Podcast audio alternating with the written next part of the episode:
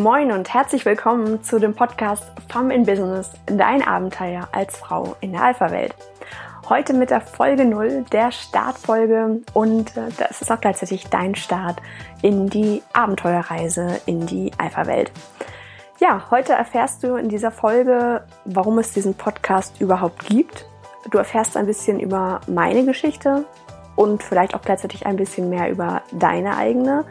Ähm, ja, und natürlich geht es ganz klar auch um die Frage, warum sollte es mehr Frauen und mehr Weiblichkeit in der Businesswelt oder in deinen eigenen Projekten, ähm, in deinem Umfeld, wo auch immer du unterwegs bist, sei es in der Politik, im Ehrenamt oder ähm, ja, in ganz anderen Projekten, äh, in denen du dich einbringst und engagierst. Warum sollte es da mehr Weiblichkeit geben und äh, warum überhaupt dieser Podcast. Lass uns gemeinsam in dieses Abenteuer starten.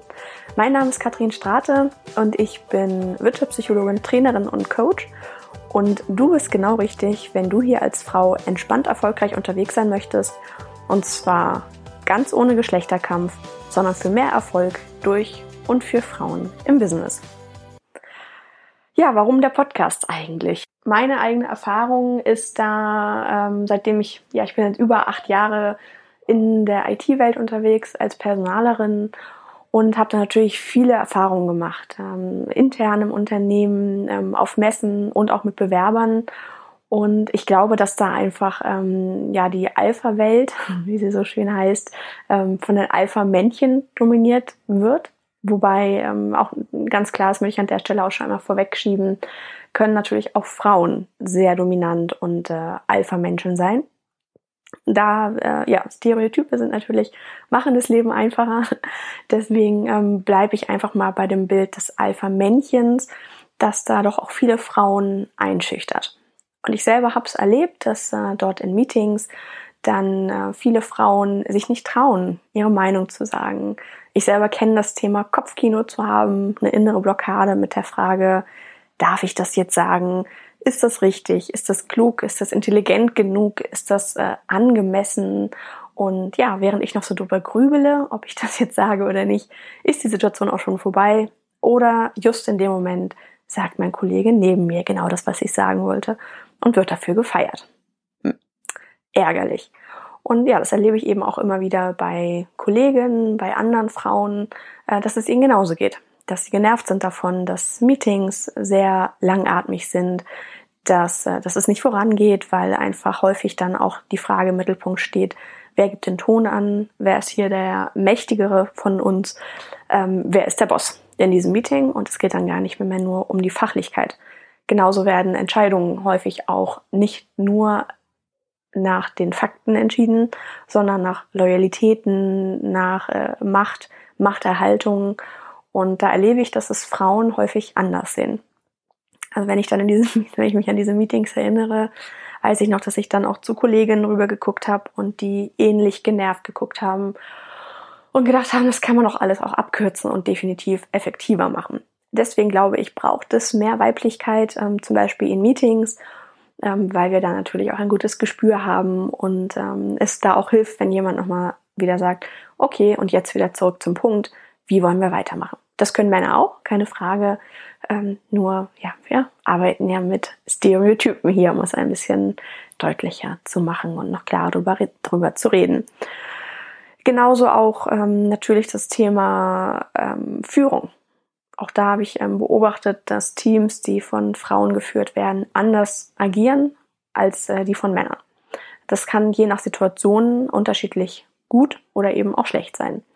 Und wenn ich da so an meinen eigenen Einstieg damals dran denke, ähm, nach dem Studium, bin, wie gesagt, Wirtschaftspsychologin und bin in ein Techie-Unternehmen eingestiegen und ich dachte, Unternehmensberatung, alles klar, hier muss echt tough sein und habe mir meine langen blonden Haare abgeschnitten, zack, bis aufs Kinn. Der taffe Kurzhaarschnitt musste es sein, um ja seriös zu wirken und ähm, um da vernünftig aufzutreten, dachte ich. Auch nur im Hosenanzug unterwegs, immer wieder, auch wenn ich mittlerweile gelernt habe, ähm, Kleider, ja, sind schon hilfreich in manchen Momenten, aber wenn du die Buchs voll hast, hilft dir auch der Hosenanzug nichts. Und andersrum äh, habe ich gelernt, dass ich auch in Management-Meetings im Rock auftreten kann und mich dabei sehr wohl fühle. Und ähm, noch viel wohler in Ballerina als auf ähm, hohen High Heels, die äh, vielleicht dann noch präsenter wären.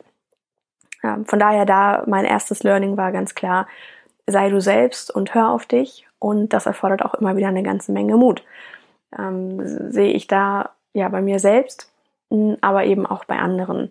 Da habe ich dann auch erlebt, dass Kollegen zu mir gekommen sind und gefragt haben, Mensch, hast du mal einen Tipp? Ähm, ich habe gleich einen Vertriebstermin zum Beispiel. Wie kann ich mich denn da positionieren? Oder wie kann ich auch dafür sorgen, dass ich auch als Frau gesehen werde? Weil häufig natürlich gerade in technischen Berufen dann da häufig eher die Meinung des Mannes zählt. Die Frau ist dann das schmückende Beiwerk und hat eigentlich vielleicht die großartigen Ideen und teilt die auch in ihrem Team immer wieder und ist da federführender Innovator. Aber wenn es dann darum geht, die Idee zu präsentieren, hm, Mäuschen mit Hut. da kommt dann nicht mehr so viel. Und ähm, ja, das, das meine ich auch überhaupt gar nicht abwertend. Wie gesagt, ich habe selber so erlebt. Ähm, nur ich glaube, dass wir damit ganz viel Potenzial liegen lassen und auch das Unternehmen damit ganz viel Potenzial einfach äh, liegen lassen, indem sie Frauen dort nicht richtig involvieren. Das heißt, ähm, deshalb auch immer wieder auch die Sicht aus Unternehmen wie kann, wie schafft es ein Unternehmen überhaupt, das Potenzial richtig zu nutzen und ähm, ja, um ein Umfeld zu schaffen, in dem sich auch eine Frau wohlfühlt, in dem sie auch ähm, ja sich sicher fühlt und ähm, sich gefördert und gewertschätzt fühlt, so dass sie sich dann eben auch traut, ihre Ideen zu äußern. Großes Thema natürlich auch das Thema Geld, Frauen und Geld. Ähm, da gibt's ja auch schon eine ganze Menge Podcasts zum Thema. Madame Moneypenny zum Beispiel hat mich Anfang des Jahres äh, sehr inspiriert und ähm, fand ich unglaublich äh, bereichernd, überhaupt mal mir Gedanken drüber zu machen.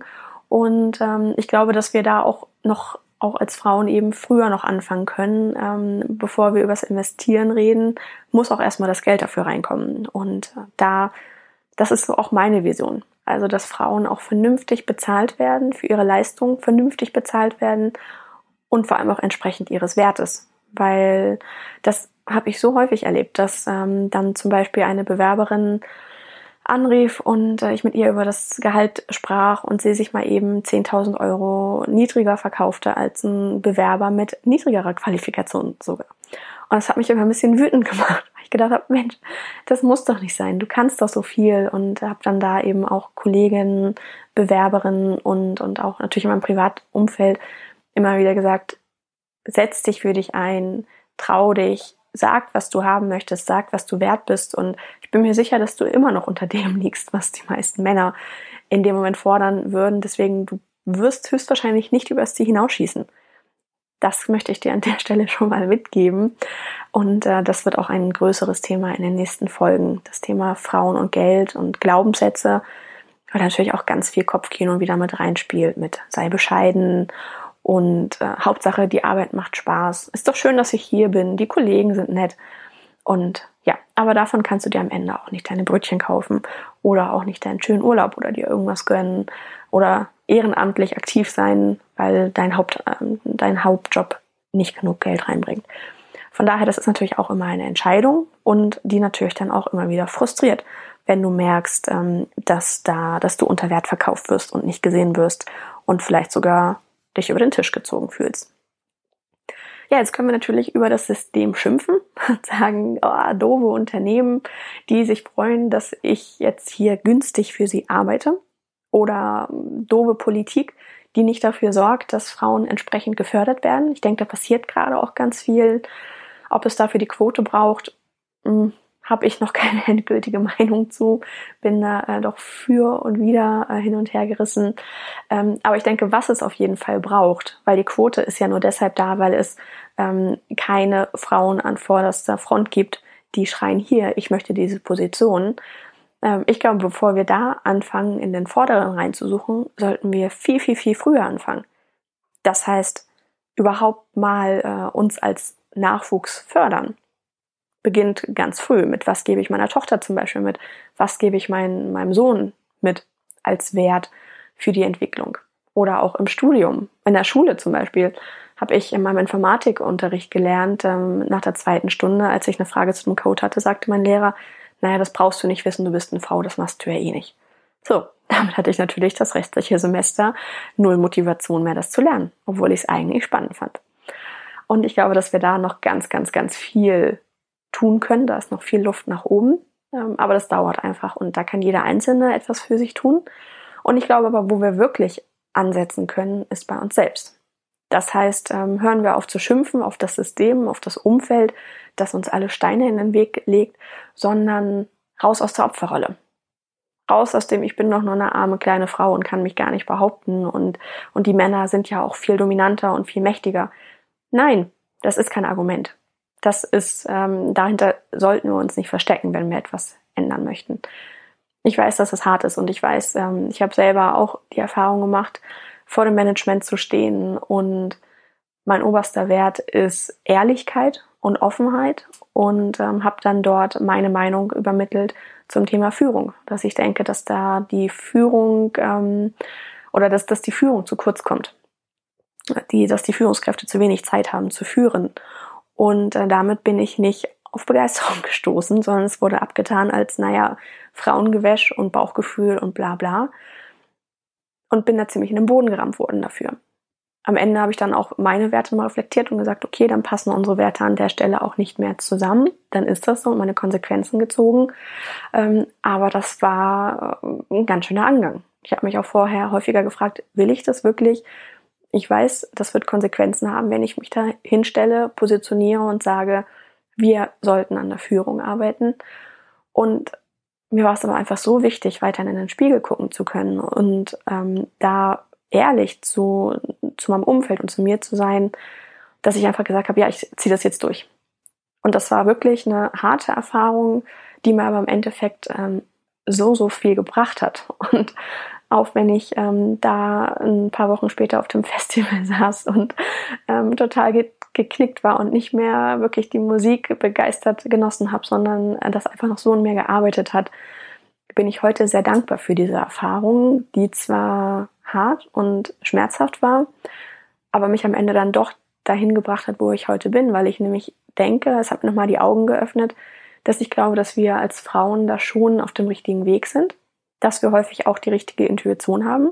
Da gibt's jetzt auch ganz neu eine, eine neue Studie ähm, des EI, ELO, ähm, International Labor Office, die sich mit Arbeitgeber, Arbeitnehmerfragen beschäftigen, die tatsächlich herausgefunden haben, dass Frauen ähm, oder das Unternehmen, in denen Frauen mit mindestens 30 Prozent in Führungspositionen sind, tatsächlich bessere Unternehmenskennwerte haben. Das heißt, ähm, sie haben eine geringere Kündigungsrate aufgrund höherer Loyalität der Mitarbeiter. Sie haben ähm, geringere Krankenstände. Sie haben auch mehr Wachstum klar, wenn weniger Leute gehen, dann ähm, ist das schon mal eine Seite und aber auch die andere Seite, dass, dass sie da einfach auch ein gutes Gespür haben für den Bewerbermarkt zum Beispiel, für Personalmarketing und ähm, da eine gute Art und Weise haben, dann die Leute anzusprechen. Ja, diese Leute sitzen dann häufig in Personalabteilungen und machen da einen super Job und am Ende sitzt dann da wieder der Vorgesetzte davor, der dann ihre Ideen verkauft. Und ich glaube, das ist es genau dran zu ändern. Das ist unsere Aufgabe uns da noch mehr in den Vordergrund zu bringen und uns zu trauen, weil wir haben Ideen, wir haben Impulse, die nach draußen wollen, wir sind begeistert. Und jetzt ist der richtige Zeitpunkt, dass wir das eben auch nach außen trauen. Also, Mädels, nutzt eure Fähigkeiten, ähm, nutzt eure Vision, das, was ihr erreichen wollt und startet jetzt in das Abenteuer, in euer Abenteuer in der Alpha-Welt. Und weil es für so eine Abenteuerreise auch immer eine gute Crew braucht, die unterstützt, die vielleicht auch mal mit Rat und Tat zur Seite steht und Erfolge feiert oder einfach Fragen beantwortet oder ja, dein sicherer Rückzugsort ist, möchte ich dich auch einladen, in meine Facebook-Gruppe zu kommen, die genauso heißt Farm in Business, dein Abenteuer als Frau in der Alpha-Welt. Und äh, wenn du möchtest, können wir uns da natürlich dann gerne weiter austauschen. Ja, was hast du jetzt in dieser Folge hier gehört? Ähm, erstmal, warum es diesen Podcast überhaupt gibt. Ich denke, das ist deutlich geworden. Ähm, mein Aufruf, traut euch raus, zeigt euch, lasst uns gemeinsam die Welt da draußen gestalten. Du hast ein bisschen über meinen Hintergrund erfahren, ähm, mein Leben in der IT als Frau. Vielleicht hat dich das auch angeregt, selber über deine Geschichte nachzudenken. Vielleicht kennst du auch die inneren Blockaden, das Kopfkino, die Angst, etwas zu sagen und auf einmal sagt dein Kollege das. Übersehen zu werden bei der Beförderung oder bei, dem, bei der Gehaltsverhandlung. Immer noch nicht das zu verdienen, was du eigentlich verdienst. Und wenn du da überall jetzt gesagt hast, ja, finde ich mich wieder, das bin ich, dann bist du auf jeden Fall richtig und äh, ich freue mich sehr auf den weiteren Austausch mit dir. Und damit es auch weiterhin was auf die Ohren geht, Female Friday, immer freitags kommt der neue Podcast. Ähm, jetzt initial direkt gleich im Anschluss der nächste, was ist eigentlich die Alpha-Welt, über die sie da so spricht. Und dann danach immer freitags hier auf diesem Kanal. Beim nächsten Mal dann direkt mit dem Riesenthema Frauen und Geld. Ich freue mich, wenn du weiter dabei bist. Ähm, abonniere doch einfach meinen Podcast hier, diesen Kanal. Und ich freue mich auf den weiteren Austausch, deine Fragen, deine Ideen, deine Anmerkungen, deine Kritik. Also auf ins Abenteuer, mach's gut und bis Freitag.